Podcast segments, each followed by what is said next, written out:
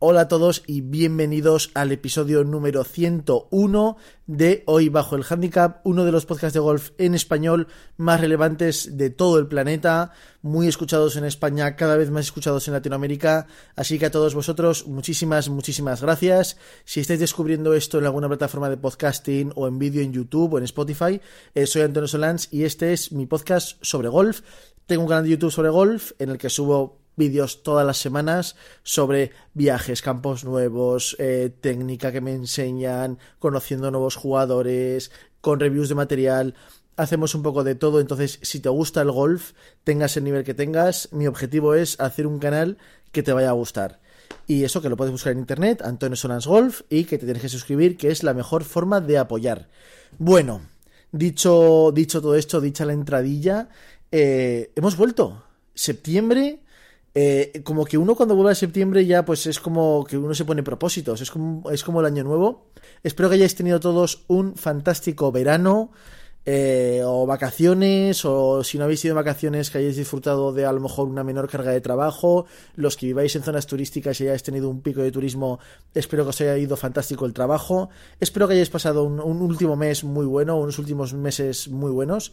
Eh, yo lo he hecho y, y a lo mejor no se ha visto en el canal porque hace, han sido dos meses un poco para mí, porque Julio empezó, bueno, que vamos a hablar hoy en el podcast, eh, pues ahora va a ser un poco eh, típico trabajo de vuelta al cole después de vacaciones, de, oye, ¿qué has hecho este verano? Y te obligan a hablar en público para que expliques un poco lo que has hecho en vacaciones, pues va a ser un poco lo mismo, pero con lo que he aprendido, porque al final he jugado mucho campo nuevo, vamos a hablar de cómo adaptarse para jugar campos nuevos, de cómo adaptarse para patear en greens nuevos, que a lo mejor no estás acostumbrado, eh, a diferencias de alturas, eh, con gente que no conoces, y vamos a hablar sobre eso y también... Eh, vamos a hablar un poco sobre lo que espera, lo que viene esta temporada y de lo que yo espero para el canal y no sé, un poco vamos a charlar un poco sobre el golf y la vida, que es de lo que va todo esto. Bueno, ¿qué os iba a decir? Pues eso que ha sido un buen verano para mí. He jugado un montón de golf, he estado sumándolo antes y entre julio y agosto he jugado 14 campos de golf distintos. Que está muy bien, ¿eh? Son dos meses, es casi un 25% del tiempo conociendo campos nuevos y teniendo en cuenta que, que hay varios de esos campos que los he jugado varias veces, como puede ser Los Lagos, eh, mi club, o, o, Fondel Job, donde fue campeonato de España, que ya, yo creo que ya está en el top 5 de campos que más he jugado, porque fue una semana de jugar todos los días. Así que, que ha sido un verano interesante. Eh, he conocido a muchos, muchos suscriptores, he conocido a un montón de vosotros. He tenido la suerte de jugar con algunos. Eh, quizá lo que menos, porque he ido siempre con amigos, con familia, y al final, cuando voy con amigos, pues voy con amigos, cuando voy con familia, voy con familia, y, aunque estoy encantado de saludaros, pues las partidas, pues es ese momento para mí. Pero ha sido un gusto eh, hablar con vosotros, eh, a los que estáis suscritos a la newsletter, que os tenéis que apuntar.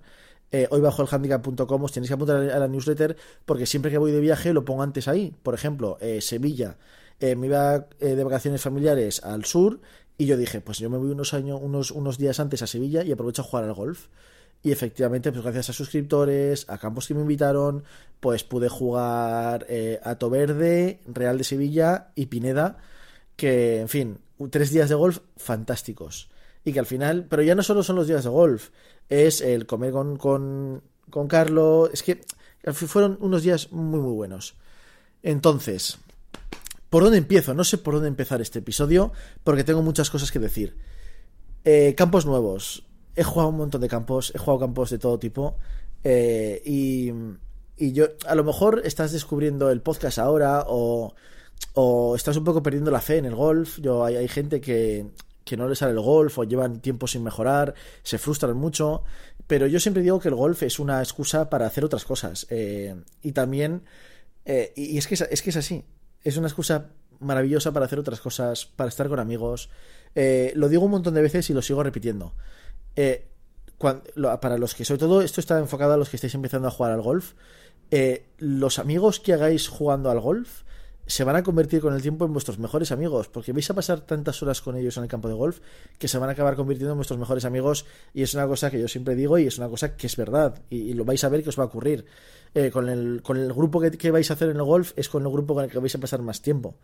Eh, os guste o no, es lo que va a ocurrir. Pero ya no solo eso, son los viajes. Yo, por ejemplo, en julio, eh, claro, me bajé con un grupo de amigos a ver el, a ver el Leaf, a, ver un torneo de golf profesional. Pero ya que íbamos al Leaf, pues nos vamos unos días antes y aprovechamos a jugar más campos.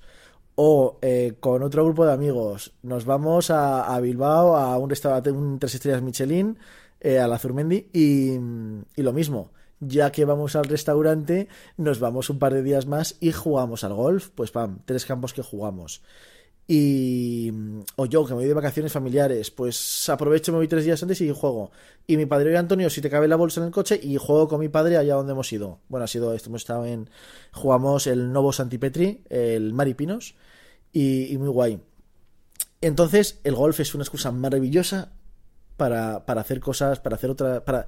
Al final, como yo lo veo, eh, yo siempre explico que este canal de YouTube ha maximizado mi forma de, disfrutar el golf, eh, ha aumentado. Eh, jugar al golf aumenta, aumenta las, las opciones de disfrutar cuando uno va de viaje, va con amigos, va con familia. Es importante tener un, compañero, un, aliado ahí, porque si, si, eres el único de un grupo de 10 personas que juega al golf y te vas a jugar al golf, pues va a quedar raro. Entonces ahí hacen falta aliados para jugar. Pero bueno, sobre los campos. Eh, no voy a entrar a hacer una review de los 14 campos. Eh, en YouTube he ido subiendo vídeos. Como habéis visto, han sido vídeos muy sencillos. Agosto es un mes que me he tomado más o menos de vacaciones, aunque ha habido vídeo todas las semanas. Han sido vídeos míos jugando las vueltas, con voz en off, que son unos vídeos que parecen muy sencillos, que eh, la carga de edición es, muy alta, pero, pero bueno, son vídeos en los que no tengo que pensar. Y eso facilita mucho todo.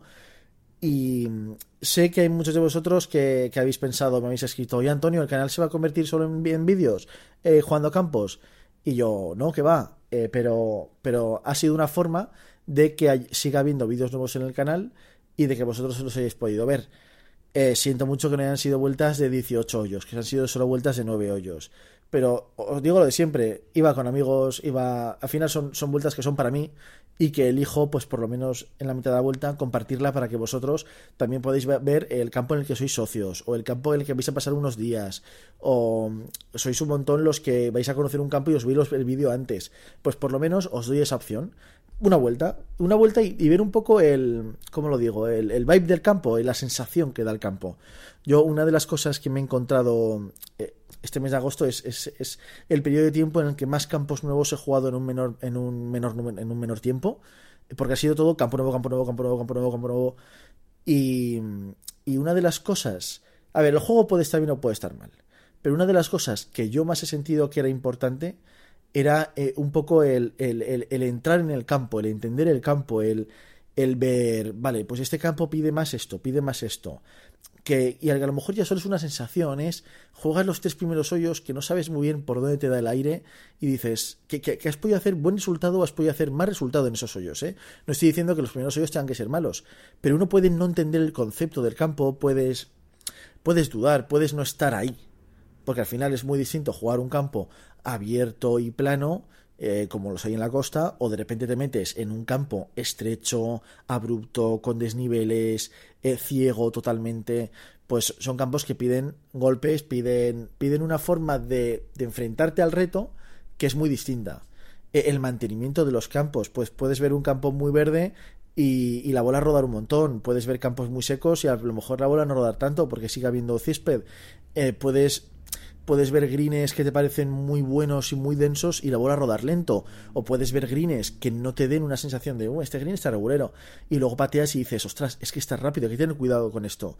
Entonces, este tipo de cosas eh, hay que jugarlas, hay que verlas. Y, y esos primeros hoyos, por lo menos a mí siempre me han ayudado mucho para entender un poco el concepto del campo y para entrar en el juego. Porque no nos vamos a engañar. Cuando uno se va de vacaciones, eh, si podéis hacerlo, genial, pero normalmente, pues por lo menos en mi situación, pues siempre tenemos que ir con prisa porque hemos quedado a comer en un sitio, o tenemos que llegar a un sitio, o nos hemos quedado dormidos y vamos justo ese tiempo, entonces no suelo dar bolas. En estos, en esos campos yo creo que no da bolas ningún día. Entonces, a los primeros hoyos no hay que ser súper exigente con uno mismo, porque son hoyos de calentamiento, estás calentando el campo, estás empezando a mover el cuerpo, uno no puede esperar, esperar pegar un driver de 190, 200, 240 metros, 260 metros eh, sin haber calentado primero. Hay cada uno con sus distancias. Uno no puede esperar tener un golpe de chip perfecto en el que la bola bota y, eh, y se frena eh, si no está caliente, si no está acostumbrado a tener un toque de bola ahí. Entonces, pues eso, bajar las expectativas en los primeros hoyos y sobre todo empaparse un poco de, de, lo, que, de lo que pide el campo, de, del ambiente, de la temperatura, de la humedad, de, todo, de todo. Hay que empaparse de los campos porque cada campo es un mundo distinto. Y, y dentro de esto ya el golf, el, el, golf, el juego, puede ser mejor o peor. Pero sobre todo lo que hay que hacer es disfrutar. Porque eh, yo en, estos, estas vueltas he tenido algún día de juego muy malo en el que he disfrutado un montón. Y he tenido días de juego mejor que no he disfrutado tanto. Porque cuando uno está jugando bien, al final la, presión del resultado está. Cuando uno está jugando mal, ya se relaja y dice, venga, va, que salga lo que quiera. Y en esos momentos vais a, os vais a encontrar que de repente empecéis a jugar bien. Pero todo esto uno aprende a llevarlo conforme se enfrenta al reto. Pero. Pero eso, al final, disfrutar de la vuelta, salga lo que salga. Salga lo que salga. Recientemente en el canal he subido el vídeo de mi vuelta en la rabea. Que ya, ya hace mes y medio de la vuelta, pero no me acuerdo pero yo recuerdo haber jugado fatal, fatal, fatal. Pero vamos, la disfruté tanto. Todo. Todo en ese viaje, en esa vuelta, en el momento, con la gente. Eh, entonces, pues eso. Y luego la verdad es que he tenido, tenido suerte, he tenido un, dos meses de juego muy buenos, que espero que sigan. Y también voy a, seguir con el, con el Road to Scratch. Eh, ya sabéis, no me oculto, quiero bajar el handicap, quiero jugar los campeonatos de España Miza Amateur.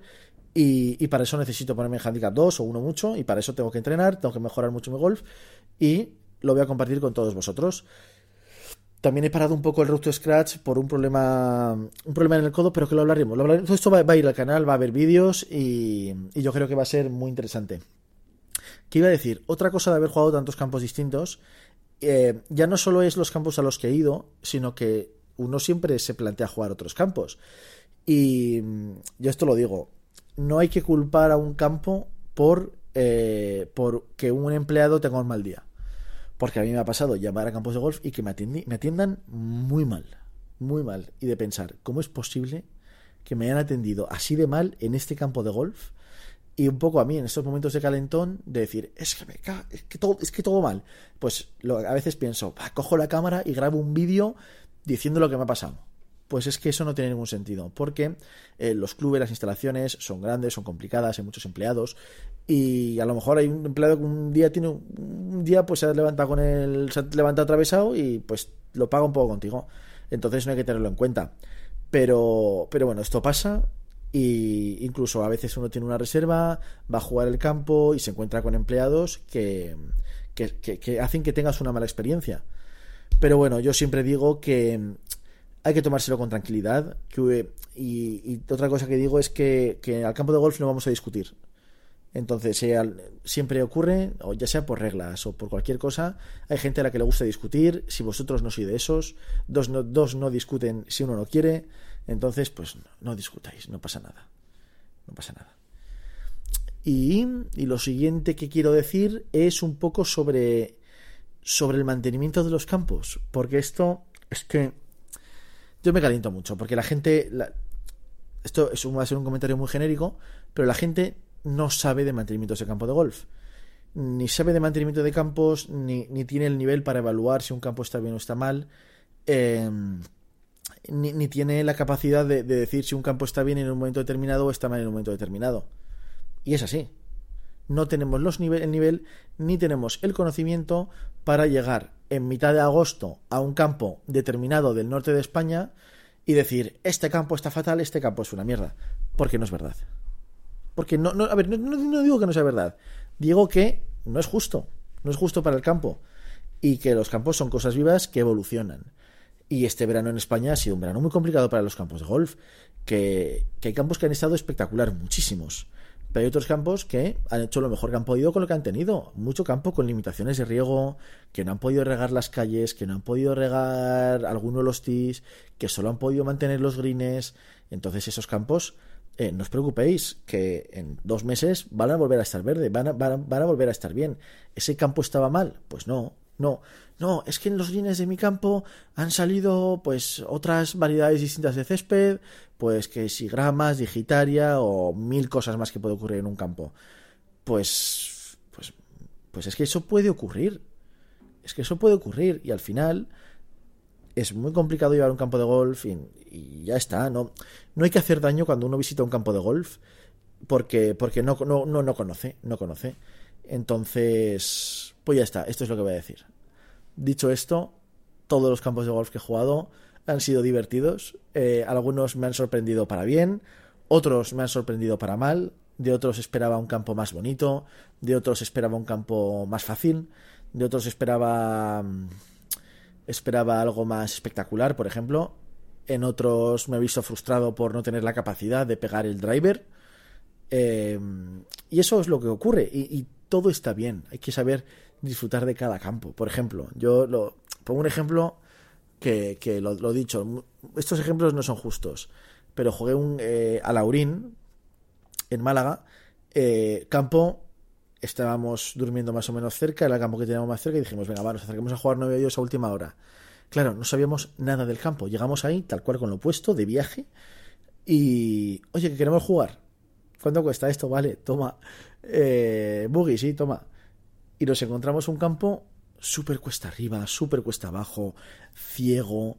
Que el campo que la primera vez que lo juegas es imposible, es imposible.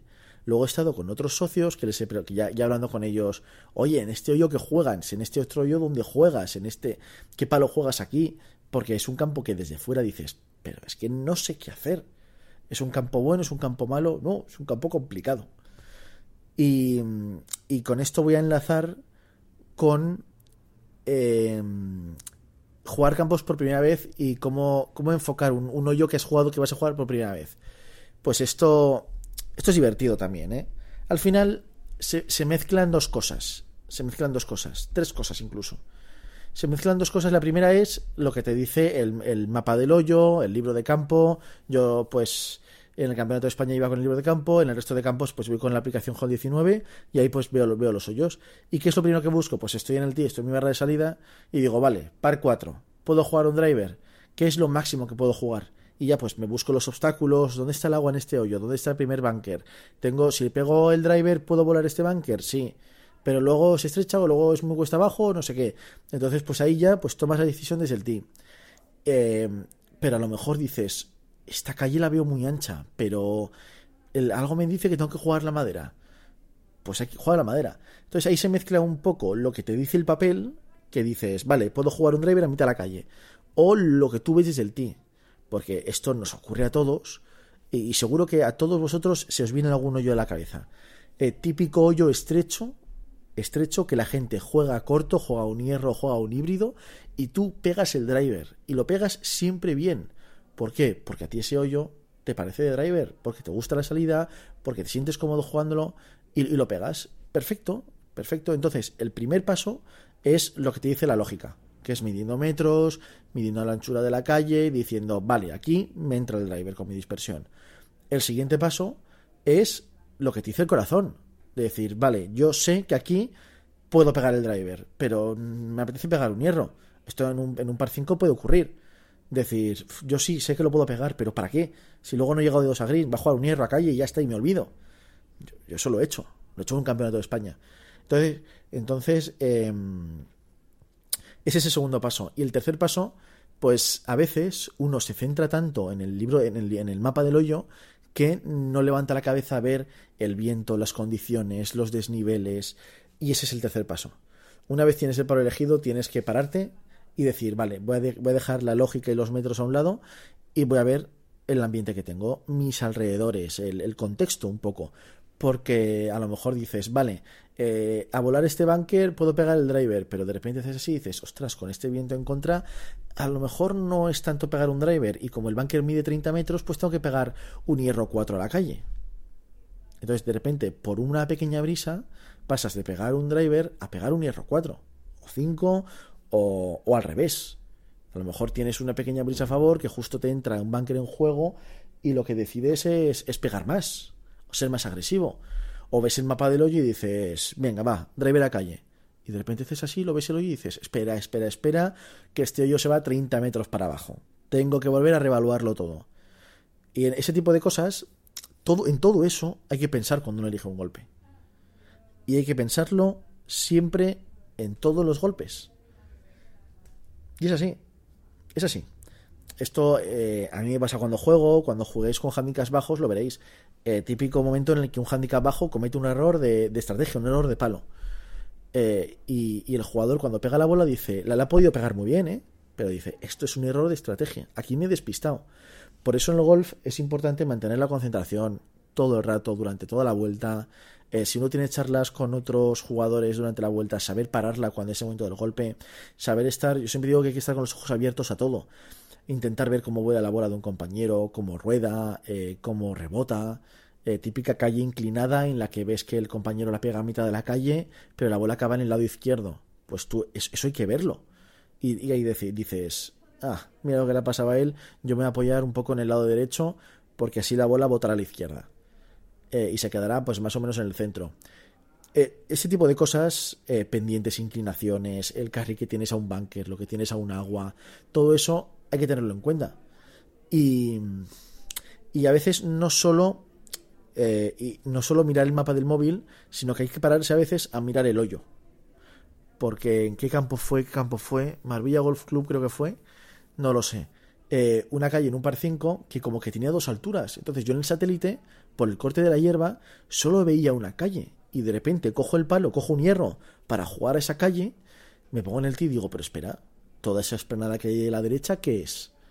Y mis compañeros, pues parece calle, no sé qué, pero desde luego es Rafi y se podrá jugar. Y entonces digo, no, no, pues escucha, que no cojo el hierro, que cojo el driver, que tengo aquí una, calle de 150 metros de ancho. Y, y por eso, eh, y cuando uno no hace todos, todas estas, esta, esta, este, estas pausas o estas decisiones, que hay que tomar pequeñas decisiones, cuando uno no lo piensa todo, se cometen errores se cometen errores. De repente estás jugando por alto un golpe que deberías haber jugado por bajo. O estás apurando corto un golpe que claramente tienes que fallar largo. Claro, yo os he puesto el ejemplo desde el team porque a mí son las decisiones que más que a lo mejor son más relevantes, porque luego en los golpes a green, eh, a no ser que el campo esté súper super duro, eh, yo sé que, que si la toco bien a green, la bola a en green, se va a parar al lado, al lado del bote y se va a parar la bola. Eh, pero vosotros que a lo mejor tenéis el handicap más alto o las bolas van, más tendidas y botan y ruedan para atrás, pues vuestra, vuestra toma de decisiones alrededor de green y los golpes a green, cuando estéis a 130 metros, eh, pues a lo mejor es mucho más importante. Porque si tenéis la bandera corta, a lo mejor os interesa, eh, tenéis que ir pensando desde el tee en que vais a tener que jugar atrás. O a lo mejor os interesa, si no sois buenos en el juego corto, eh, preferís en un par 5 dejaros un golpe de 100 metros a un golpe de 60. Todo esto son cosas que hay que decidir, son decisiones que se toman, no siempre estar lo más cerca de la bandera es lo mejor, eh, pues todo eso hay que pensarlo. Y, pensarlo lleva tiempo, conlleva concentración y sobre todo conlleva mucha, mucha práctica. Eh, por eso a todo el mundo se lo digo, el entrenamiento en el campo de prácticas está bien, porque la técnica es importante, pero, pero también lo es estar en el campo. Y todos estos conocimientos lo hacen eh, en lo que ayuda un montón es un Caddy. Un Caddy. Un Caddy ayuda a, los jugadores de cualquier nivel a que todo esto sea más consciente, se debata sobre ello, de yo veo este palo porque esto, y entonces el Caddy te dice, pues yo veo esto otro por esto otro, y entonces decís, pues ostras, a lo mejor el jugador está equivocado y el Caddy tiene toda la razón. Los Caddies profesionales son expertos en todo esto que, os acabo de contar. Hay, hay, un tío en TikTok que, que es Caddy y que va por ahí a los a, campos, a jugadores y les dice, oye, eh, si te hago de Caddy en este hoyo y te haces un par eh, y no te haces un par, te regalo esto. Y el jugador, pues vale. Y el tío, el Caddy, solo, solo diciéndole a jugadores de nivel medio eh, este tipo de cosas, hace que los jugadores hagan el par o se hagan bogies, eh, jugadores que a lo mejor no tienen el nivel para hacerse ni pares ni bogies de una forma tan sencilla. Y eso nada es curioso, me lo vi en TikTok el otro día y me gustó mucho. Hablando de TikTok, voy a cambiar de tema completamente ya para terminar en los tres minutos que me quedan. Eh, hablando de TikTok, eh, de YouTube en general, ¿cuánto nuevo creador de golf en español estoy viendo? Muchísimo, muchísimo. Y es una cosa que lo sepáis que me gusta un montón. Pero... me gusta un montón, pero hay un pero. Hay un pero. Eh, los que lo estáis haciendo estáis viendo que no es tan fácil como parece hacerlo bien. Yo lo que os voy a decir es que os lo toméis como un hobby, que es lo que es, pero que, que intentéis ser constantes en el tiempo. no vale de nada si te abres un canal de YouTube y no subes un vídeo todas las semanas. No vale de nada. Y no nos engañemos, cuando uno hace un vídeo para YouTube o para TikTok, lo que, lo que, cuando lo hacemos queremos que la gente lo vea. Entonces, si queremos que llegue a un público grande, hay que ser constantes. Y yo os lo digo tal cual, estoy abierto a colaborar con, con todos, ¿eh? Con todos. Eh, de hecho, bueno, jugué con Carlos Rojas en, en Ato Verde, grabamos un vídeo chulo que va a salir en las próximas semanas. Y, y Carlos tiene 300 seguidores en TikTok y está subiendo cuenta, eh, está subiendo vídeos de golf. Eh, por cierto, tenéis que seguir a Carlos en TikTok, me tenéis que seguir a mí y en Instagram y en todas partes. Pero, pero claro, ya Carlos se lo dije. Carlos, esto no puede ser una cosa que te aburras después. Si quieres que dure en el tiempo y que tengas seguidores. Entonces, pero se está siendo mucho, mucho creador de golf, que me gusta, ¿eh? Me gusta. Pero, pero también digo, ostras, está bien, está bien porque se crea cuanta más gente vea golf, más se van a ver vídeos de golf, pero también como que puede, puede dividir un poco, no sé, yo creo que, como en todos los sectores, yo creo que, que se congregue es bueno, entonces eso, prefiero que haya pocos grandes que muchos pequeños. Eh, entonces, pues eso, por eso os animo a que como hay, no hay grandes, somos todos medianos, a que los que empecéis, que intentéis hacerlo, hacerlo de una forma seria y equilibrada para que se sostenga en el tiempo y lo paséis y lo paséis bien a pasarlo bien es importante, pero que dure intentar hacerlo, hacerlo bien, por favor. Es importante que haya más eh, TikTokers, Instagramers y YouTubers de golf en español, porque vamos a crecer todos. Y eso. Bueno, creo que lo voy a dejar aquí. No sé si me ha acabado de gustar este episodio, que lo sepáis. Me he ido muy por las ramas, tenía un guion que me he saltado entero, me he quitado las gafas para grabar, porque si no se iba a ver el reflejo de un foco en el cristal y, no, leo, no leo lo, que, lo que tenía escrito en el, en el guion. Entonces he ido hasta el tirón, ya lo tengo grabado. Pero bueno, si habéis llegado hasta, aquí, hasta el final del podcast, os habéis enterado del pequeño, de lo que me ha pasado. En cualquier caso, muchísimas gracias por estar ahí, muchísimas gracias por llegar hasta aquí en este episodio y que nos vemos este domingo con un nuevo vídeo, que ya volvemos a empezar a grabar. Cualquier duda, pregunta, sabéis abajo en los comentarios. Y eso, que nos vemos este domingo en un nuevo vídeo y el próximo viernes en un nuevo podcast. Hasta luego, chao, fuerte abrazo a todos.